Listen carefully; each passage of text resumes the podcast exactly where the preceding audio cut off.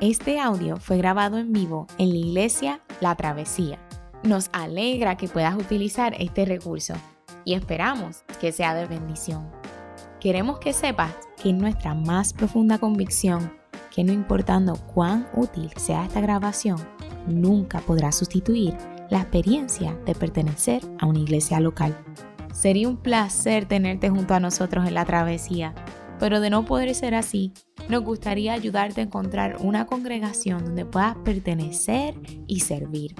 Una vez más, nos alegra que puedas utilizar este recurso.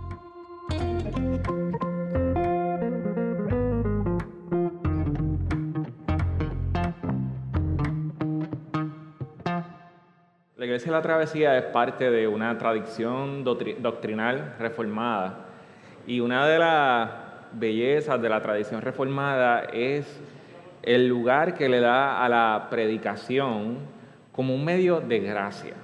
Nosotros creemos que hay medios de gracia que son de alguna manera sobrenatural. Dios, Dios usa estos medios para infundir gracia a nosotros. En eso está la cena, en eso está el bautismo. Y creemos que la predicación de la palabra, el momento en que abrimos la Biblia en, este servicio de adoración, es un medio de gracia que Dios usa para infundir su Espíritu Santo de una manera sobrenatural, misteriosa a nosotros. Y en ese espíritu de lo que significa abrir la palabra de Dios, de, esa reverencia, yo sé que estamos en nuestras casas y, la tentación es mucha de, buscar algo más que hacer mientras escucho lo que está pasando. Yo, te pediría que, tú mires este tiempo como cuando tú vas a, un sitio de masaje o a un sitio de spa, que, de spa que tú dices, yo me tengo que preparar, tengo que relajarme, tengo que, poner mi cuerpo en esto que, que está pasando aquí. Yo, te invito a que en este momento tú abras tu Biblia conmigo y, le pidamos al Señor que, que infunda su gracia de manera sobrenatural en la medida en que abrimos su palabra en esta mañana. Lo hacemos. Nuestra iglesia lleva por nombre Iglesia la Travesía y es la travesía porque creemos que la vida cristiana es como una travesía en la que somos renovados según la imagen de Dios. Y el salmo que vamos a considerar esta mañana, el Salmo 84, en particular describe la vida cristiana como eso, como una travesía. Yo te voy a pedir que abras tu Biblia en el Salmo 84 conmigo. Cuando yo tenía 14 años, leí por primera vez un, libro cristiano bien famoso que se llama El progreso del peregrino. El progreso del peregrino es un libro eh, clásico cristiano del siglo XVII y el protagonista de este libro, eh, el protagonista de este libro es un hombre llamado Cristiano. Y Cristiano emprende una travesía en la que se dirige a un lugar llamado la ciudad celestial. Y la idea de una travesía es una metáfora sólida para nuestra vida como cristianos. Pero para la audiencia inicial del Salmo 84, el salmo que vamos a considerar hoy, esta travesía era más que una mera metáfora. Este salmo, en particular, junto con otros salmos, se, se escriben en el contexto de una verdadera peregrinación. Y es que durante los tiempos de gloria de Israel, eh, posiblemente durante el reinado de Salomón, una vez al año, todos los israelitas visitaban en masa la ciudad de Jerusalén para lo que era la fiesta de los tabernáculos.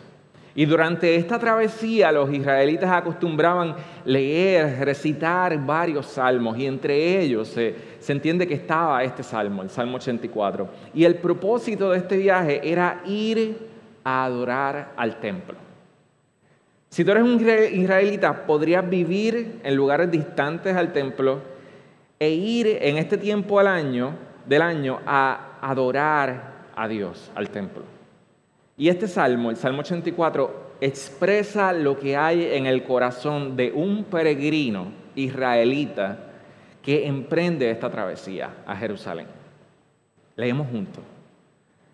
Al músico principal, salmo sobre Hitit, salmo para los hijos de Coré. Cuán amables son tus moradas, oh Jehová de los ejércitos Anhela mi alma y aún ardientemente desea los atrios de Jehová. Mi corazón y mi carne cantan al Dios vivo. Aún el gorrión haya casa y la golondrina nido para sí donde ponga sus polluelos. Cerca de tus altares, oh Jehová de los ejércitos, Rey mío y Dios mío, bienaventurados los que habitan en tu casa, perpetuamente te alabarán. Selah. Bienaventurado el hombre que tiene en ti sus fuerzas, en cuyo corazón están tus caminos. Atravesando el valle de lágrimas, lo cambian en fuente. Cuando la lluvia llena los estanques, irán de poder en poder, verán a Dios en Sión. Jehová, Dios de los ejércitos, oye mi oración, escucha, oh Dios de Jacob Selah. Mira, oh Dios, escudo nuestro, y pon los ojos en el rostro de tu ungido, porque mejor es un día en tus atrios que mil fuera de ellos. Escogería antes estar a la puerta de la casa de mi Dios que habitar en las moradas de maldad, porque sol y escudo es Jehová Dios. Gracia y gloria dará Jehová. No quitará el bien a los que andan en integridad. Jehová de los ejércitos, dichoso el hombre que en ti confía. Señor, nos acercamos a tu palabra con reverencia esta mañana. Por favor, infunde tu gracia en nuestros corazones y danos lo que, tú sabes que necesitamos, Señor. En el nombre de Jesús. Amén. ¿Cómo el salmista describe esta travesía? Este salmo se puede dividir en tres partes o tres estrofas. Y precisamente el salmo tiene 12 versículos y se puede dividir en cuatro en tres eh, partes de cuatro versículos cada uno. Los versículos 1 al 4 describen el deseo de esta travesía. Los versículos 5 al 8 describen la dependencia en esta travesía. Y los versículos 9 al 12 describen la satisfacción que el salmista haya en esta travesía. Y primero, Vamos a ver cuál es el deseo del peregrino al, emprender esta travesía, en los versos 1 al 4. El peregrino comienza diciéndole a Dios en el verso 1, cuán amables son tus moradas. Las moradas de Dios para el pueblo de Israel eran el templo y aún para, para toda la tradición eh, eh, de, de los reinos alrededor del pueblo judío ese era el lugar donde habitaban los dioses. Y el salmista entiende que Dios habita en ese lugar y por eso él ama ese lugar. El deseo de él es estar allí. Sigue diciendo, anhela mi alma y aún ardientemente desea los atrios de Jehová. Mi corazón y mi carne cantan al Dios vivo. Y estas son palabras de pasión, si alguna vez has experimentado nostalgia, de seguro puedes entender lo que se siente cuando uno está consumido por la añoranza. Y él, luego expresa eh, eh, que él desea tanto este lugar que es como si estuviera hasta celoso de las aves que vuelan por los terrenos del templo, que pueden hacer su nido y poner sus polluelos cerca del altar de sacrificio. Dice en el verso 3, aún el gorrión haya casa y la golondrina nido para sí donde pongan sus polluelos. Es como si dijera, si el gorrión haya casa, ¿por qué yo no puedo estar en ese lugar? El salmista desea estar tan cerca de Dios como esa golondrina está cerca de ese lugar de intimidad, de ese lugar de seguridad. luego da una de las tres bendiciones de este salmo. Dice, bienaventurados los que habitan en tu casa perpetuamente te alabarán. El salmista está hablando de la casa de Dios como algo más que una pieza arquitectónica bonita. Él desea estar en este lugar porque es ahí donde puede alabar a Dios. Él dice, es que mi corazón y mi carne lo anhelan. Él lo conoce personalmente, él lo llama, él dice, Él es mi rey, tú eres mi Dios. Es esta imagen parecida a la de dos novios que están locos por salir a comer juntos. Y no le importa a dónde vayan a ir, porque el fin es verse. Es ese momento en que la persona con la que quieres estar es más importante que dónde vaya a ir o lo que vayas a hacer. Uno sabe que hay una relación cuando la persona es más importante que el lugar. Y el salmista está diciendo, mi corazón y mi carne desean estar donde está Dios, donde está Él. Y lo primero que yo quiero que veamos es que este salmo nos invita a evaluar nuestros deseos. ¿Podemos nosotros orar estas palabras del salmista como si fueran nuestras? ¿O sentimos que es too much? ¿Anhelamos así, de esta manera, estar en la presencia de Dios? Todos sabemos que uno de los signos de que, seguros de que algo anda mal con nuestra salud es la pérdida de apetito. Cuando estamos enfermos, cosas que normalmente nos gustaría comer ya no nos interesan tanto. Lo mismo nos pasa con nuestra vida espiritual. La pérdida de deseo por tener comunión con Dios no será un signo de que algo anda mal en nuestra alma. Y si nos preguntamos por qué pasa esto, la mayoría de las veces vamos a descubrir que no hemos permitido nos hemos permitido desear algo más que creemos que nos va a lograr saciar.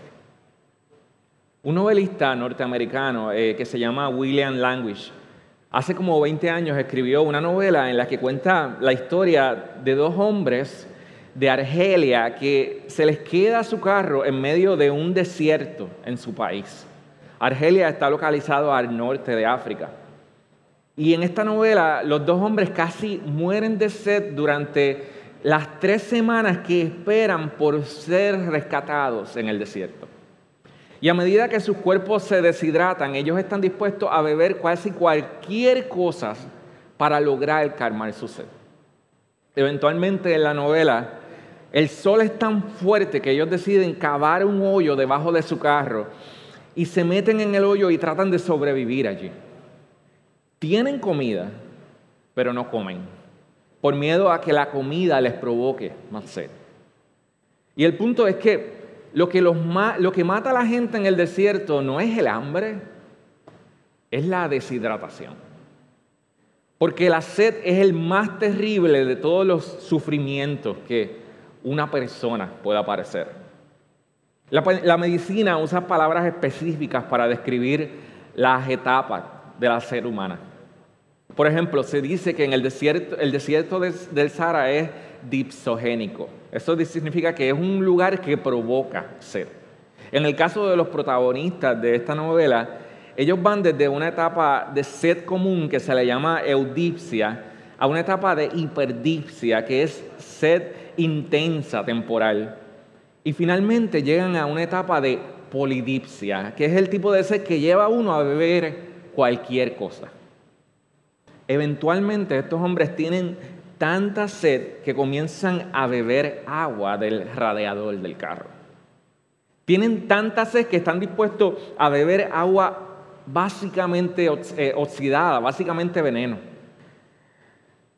Y, y yo pregunto, ¿lo mismo no pasa con nuestra vida espiritual? ¿No vivimos a veces con tanta sed que terminamos bebiendo veneno? para nuestra alma. Si es Luis, en un sermón famoso que, él, que él tiene que se llama El peso de gloria, él ilustra el problema de nuestra sed como un problema de nuestros deseos. Él dice, parecería que nuestro Señor encuentra nuestros deseos no demasiado fuertes, sino demasiado débiles. Somos criaturas, criaturas asustadizas que pierden el tiempo con la bebida, con el sexo y la ambición, cuando se nos está ofreciendo una alegría infinita, como un niño ignorante que quiere seguir jugando con el barro en los suburbios porque no se puede imaginar lo que significa el ofrecimiento de unas vacaciones junto al mar. Nos quedamos contentos con demasiada facilidad. Y la pregunta que yo quiero hacerte esta mañana es, ¿qué está deseando tu alma? ¿Cómo, cómo está tu apetito espiritual? ¿Puedes decir, como el salmista, mi corazón clama por el Dios vivo? Y si tú sientes que tú estás bien lejos de estar ahí, yo quiero que tú veas que eh, precisamente en el Salmo, el gorrión que el salmista menciona en el verso 3, haya casa precisamente en un altar, cerca de un altar de sacrificio. Ese sacrificio es el medio por el cual nosotros somos perdonados y somos renovados y recibimos el amor y el perdón de Dios cuando sentimos que no deseamos la presencia de Dios como la deberíamos desear. La culpa nunca te va a hacer desear a Dios más. Es recibir su amor, es recibir su perdón. Y nosotros sabemos algo más que el salmista no sabía. Dios nos amó tanto que puso a su Hijo en ese altar como sacrificio para que nosotros pudiéramos recibir amor y perdón. No solo el salmista describe una travesía en la que deseamos a Dios, sino una travesía en la que aprendemos a depender de Dios. Quiero que leas conmigo, en los versos 5 al 8, él habla de fuerza y habla de poder. En el versículo 5 dice, bienaventurado el hombre que tiene en ti sus fuerzas. Y en el verso 7 dice, irán de poder en poder. Y hace sentido que los israelitas que están recorriendo este viaje largo hasta el templo, necesiten fuerzas, necesiten poder, se cansen para, y, y necesiten esto para seguir caminando. Pero es más que eso. En el verso 6, el salmista dice que esos israelitas peregrinos que van camino al templo en Jerusalén atraviesan el valle de lágrimas. Y este valle de lágrimas, eh, tiene un sentido. Claro, pero se refiere literalmente a un lugar, eh, el Valle de Vaca. Eh, la palabra en hebreo para lágrimas es vaga y, es una palabra que también se utiliza para nombrar a los árboles de, de bálsamo que crecían en lugares secos. Y se cree que el Valle de Vaca se podría referir a un lugar que luego se le conoce como el Valle de Refaín, que lleva a Jerusalén desde el oeste. Este era un lugar bien seco. No era un lugar divertido para estar. Pero si tú querías llegar al templo en Jerusalén, tú tenías que pasar por el Valle de Vaca. Y parte de lo que el salmista está queriendo decir es que en esta travesía en la que somos renovados según la imagen de Dios, vamos a pasar por lugares desérticos. Yo la, semana que viene planeo ir con, mi esposa a visitar su familia en Juana Díaz. Y en el camino vamos a montarnos en el expreso, vamos a pasar por Caguas, vamos a pasar por Calle vamos a ver toda la, la, vegetación. Y también vamos a pasar por el área de Salinas, que es mucho más desértica.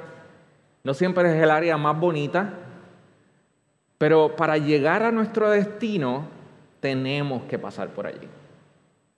Pero la sorpresa del Salmo es que esta área desértica, más que ningún otro de los lugares, puede resultar ser un lugar de bendición. Este valle seco se convierte en un lugar en el que hay fuentes. Es un lugar donde hay manantiales.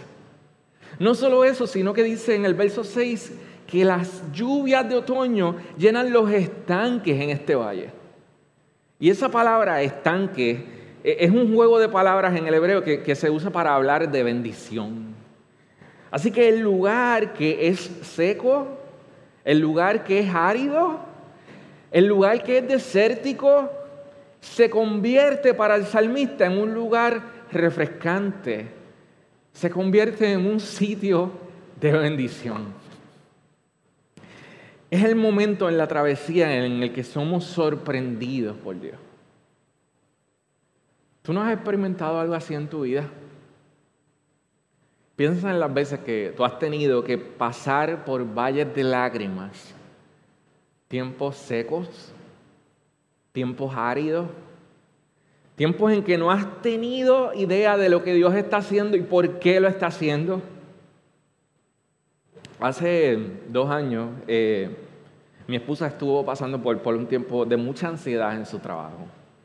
Y, fue difícil no solo para ella, eh, sino para mí. Eh, fue un tiempo de mucho llanto, de mucha ansiedad para nosotros.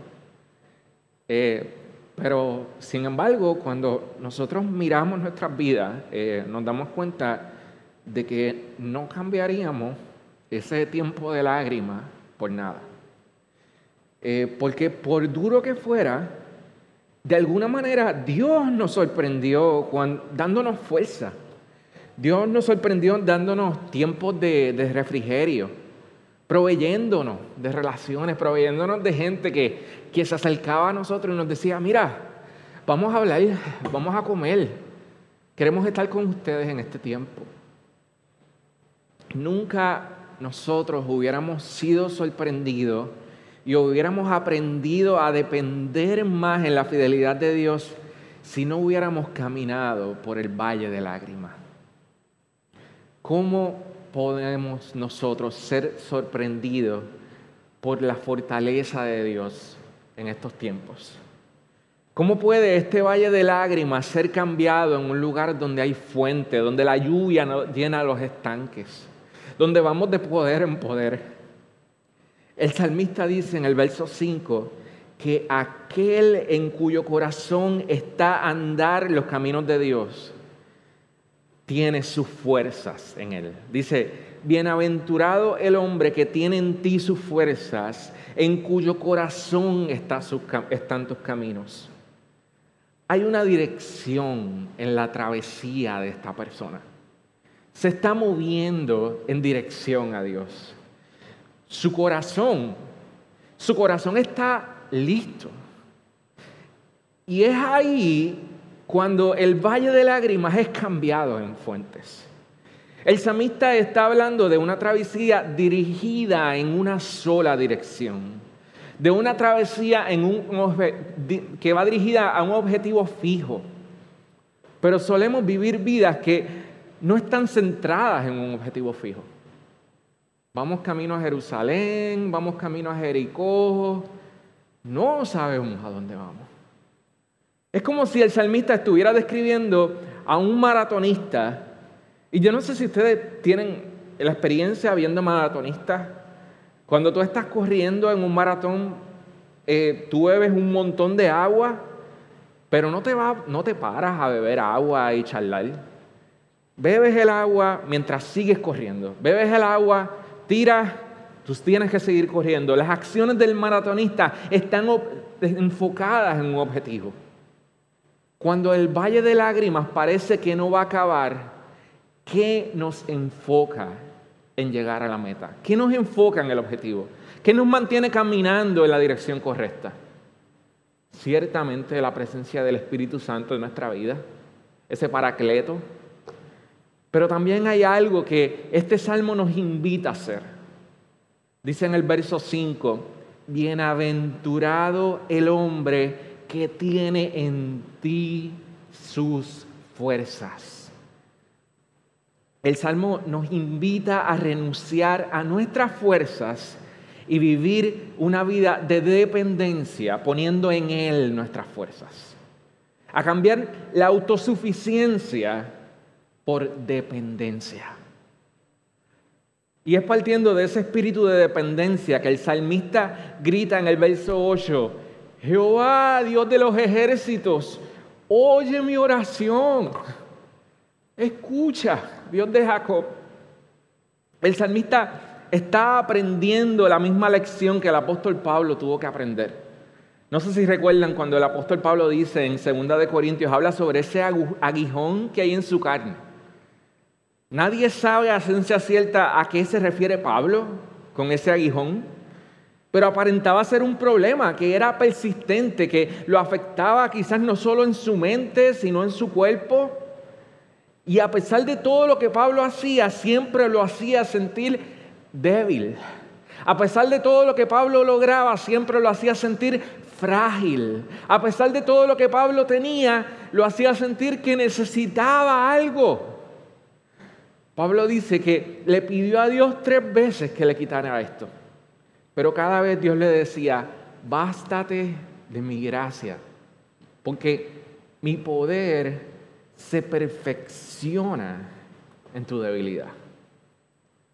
Y, yo no sé si ustedes lo captan, pero el punto es que son precisamente estos tiempos, estos tiempos de debilidad, este valle de lágrimas, lo que muchas veces si se lo permitimos a Dios, nos hacen más dependientes de Él. Y es solo cuando somos dependientes, porque reconocemos nuestras carencias, que verdaderamente conocemos ese poder de Dios, ese ir de poder en poder. No solo el salmista describe una travesía en la que deseamos a Dios, y dependemos de Dios, sino que también describe una travesía en la que somos satisfechos por Dios. Y esto nos lleva a la, sección final del Salmo, los versos 9 al 12. En los versículos 9 al 12 vemos esta peregrinación como una travesía de satisfacción. Como cuando tú sales de los chinos de comer, que tú dices, ah, y yo sé que me van a decir que hablo mucho de comida y ya mismo me viene un texto por ahí, pero es como si este israelita peregrino hubiera por fin llegado a su destino y ahora por fin se encuentra en la presencia de Dios. ¿Alguna vez has experimentado algo cuando finalmente llega y resulta aún mejor de lo que pensaba? Esa es la experiencia del salmista cuando exclama en el verso 10, mejor es un día en tu atrio que mil días fuera de ello. Él está diciendo que no cambiaría un día en la presencia de Dios por nada en la tierra. ¿Dónde soñamos con ir? ¿Qué soñamos con hacer? ¿Qué hay en tu bucket list? El salmista dice, yo prefiero estar un día en los atrios de Dios que mil fuera de ellos. Luego agregan el verso 10, prefiero ser un portero en la casa de mi Dios que habitar en las moradas de maldad. Él dice, prefiero tomar la posición más baja, más humilde en la casa de Dios por encima de todo lo que el mundo tenga que ofrecer. ¿Por qué prefiere esto? Dice en el verso 11, pues el Señor Dios es nuestro sol y nuestro escudo. Él nos da gracia y gloria. En otra versión lo pone como, Él nos da favor, Él nos da honor. El salmista ha probado lo que el Señor le da. Y después de probarlo encuentra que nada más lo satisface. Él ha conocido al Señor como un sol que lo guía, como un escudo que lo protege que le da gracia, que le da honor, que le da favor, que le da gloria. Y si uno se pone a pensar, ¿no es este favor y este honor lo que nuestro corazón tanto anda buscando en relaciones? No es este favor y tanto honor lo que nuestro favor, lo que nuestro corazón haya buscando en el dinero. Ese favor, esa gracia es la aceptación y la pertenencia que solo podemos hallar en Dios. Ese honor es, esa gloria es la manifestación externa de esa gracia en nuestras vidas. ¿Qué más tú puedes desear? ¿Qué más estamos buscando? ¿Qué más podemos desear? Luego añade esta promesa, no quitará el bien a los que andan en integridad. Y es una promesa para un grupo de personas en particular, los que andan en integridad. No es para todos. Es gente que es intachable en su andar. Y quizás ninguno de nosotros podía calificar como gente que anda en integridad. Pero el salmista está hablando de algo más. Luego expande en el verso 12 y dice, dichoso el hombre que en ti confía. Eso es lo que Dios está buscando. Que su pueblo confíe en Él. El testimonio de las escrituras apunta a que lo que Dios está buscando en su pueblo es confianza en Él, es confianza en, sus promesas. Abraham le creyó a Dios y su confianza, su fe, le fue contado como integridad, le fue contado como justicia. Y esa confianza, esa fe es lo que nos hace íntegro ante Él, es lo que hace que cada vez podamos más y más andar en integridad. Pero yo no sé si ustedes han notado, yo no sé cuántos están leyendo el texto conmigo, pero yo llegué aquí ya hasta el verso 12, eh, pero yo no hablé sobre el verso 9. Y no es porque es difícil de hablar. Y yo lo hice a propósito, y es que en el versículo 9, a primera vista parece un versículo del que, ¿por qué yo voy a predicarle eso? Este es un versículo que está como fuera de lugar en el Salmo.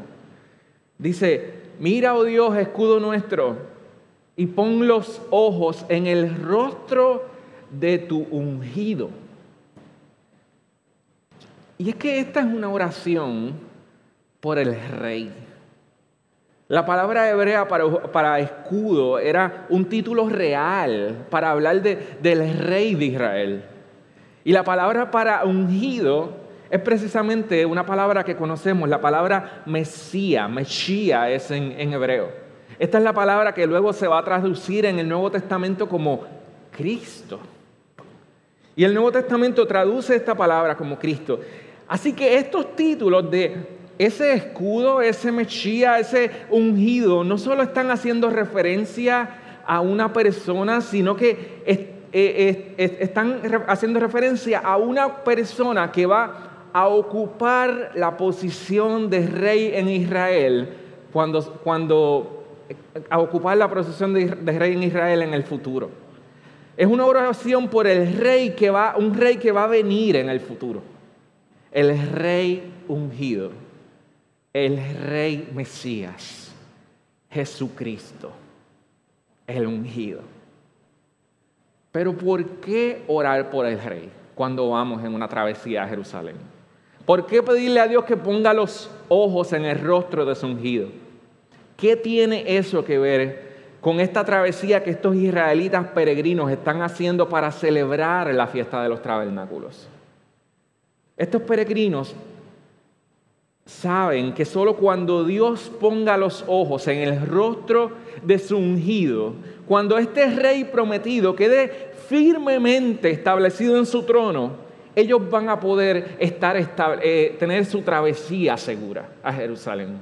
Ellos saben que cuando el rey esté establecido en su trono, ellos van a poder ir a adorar al templo y el templo va a ser un lugar seguro. La buena noticia para nosotros es que tú y yo sabemos algo que ellos no saben. Dios ha puesto sus ojos en el rostro de su ungido. Esa es la buena noticia del Evangelio. Jesús, una vez resucitó, ya está reinando. No es que va a reinar un día al final, es que Él ya está reinando. Primera de Pedro 3 dice que habiendo subido al cielo, Él está a la diestra de Dios ya. Él, los ángeles están sujetos a Él, las autoridades están sujetos a Él, las potestades están sujetas a Él. El Señor ha puesto su rostro. En el, en el rostro de su ungido, Él ha puesto sus ojos en Él. Nuestro rey está firmemente establecido en su trono. La oración del salmista ha sido contestada. Y por eso nosotros podemos estar seguros en esta travesía. Y por medio de Cristo podemos accesar la presencia de Dios con seguridad. No es una ilusión, no es una, es una esperanza segura. Jesús es nuestro rey ungido. Él está reinando. Y por eso podemos mirar nuestra travesía con esperanza y seguridad, aún con coronavirus, aún con el sistema económico cayéndose en canto. Nuestra esperanza está segura, nuestra travesía es segura. Aunque atravesemos el valle de lágrimas, iremos de poder en poder. Oremos.